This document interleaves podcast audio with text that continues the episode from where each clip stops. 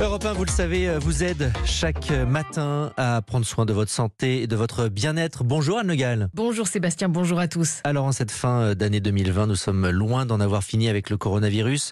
Le feu vert donné au vaccin Pfizer BioNTech et le début de la campagne vaccinale demain en France et en Europe nous donne quand même un peu d'espoir hein, pour l'année 2021.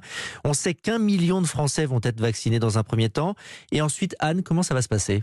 Alors la Haute Autorité de Santé a confirmé cette semaine une stratégie en plusieurs étapes en fonction notamment de l'âge, car ce vaccin permet d'éviter les formes graves de la maladie.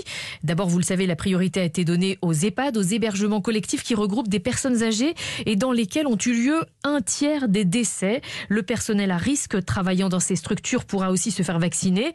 Cette première campagne s'étalera jusqu'en février, puis en mars-avril, si d'autres vaccins comme celui de Moderna par exemple sont autorisés, 14 millions de personnes âgées de plus de 65 ans vivant à domicile pourront aussi se faire vacciner, ainsi que le personnel médical. Enfin, si on a d'autres vaccins disponibles, on pourrait alors passer à une vaccination grand public en avril ou mai, en commençant par les personnes de plus de 50 ans. Très bien. Alors sur quelle base, sur la base de quelles informations on va pouvoir donner euh, notre consentement? Alors les caractéristiques de ce vaccin Pfizer ont été étudiées par des experts de la Haute Autorité de Santé, par l'Agence de sécurité du médicament notamment.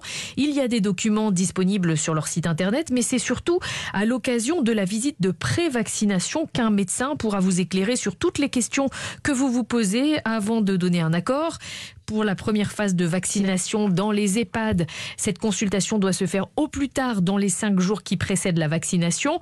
L'objectif, c'est de faire un bilan global de l'état de santé de la personne à vacciner, de vérifier qu'il n'y a pas de contre-indication, comme le fait d'être allergique à un composant du vaccin, par exemple, ou encore d'avoir présenté des symptômes du Covid dans les trois mois précédents. Il faut aussi compter trois semaines d'écart avec une éventuelle vaccination contre la grippe. Et rappelons que d'après les essais cliniques, ce vaccin Est plutôt bien toléré. Il peut y avoir une douleur au point d'injection dans le bras, un petit peu de fatigue, des courbatures, mais ces effets disparaissent au bout de quelques jours. Ok, et qui pourra pratiquer cette vaccination? Ce sera un médecin ou une infirmière, mais il faudra forcément la présence d'un médecin sur place au moment de l'injection. Dans les EHPAD, cela pourra se passer dans une pièce dédiée ou dans la chambre, comme pour la vaccination antigrippale.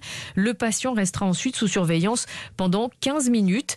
Quand la vaccination s'élargira aux personnes âgées à domicile, alors ce seront les médecins généralistes qui seront en première ligne pour faire cette injection. Merci Anne Le Gall pour toutes ces explications. Anne Le Gall, spécialiste santé sur Europe 1.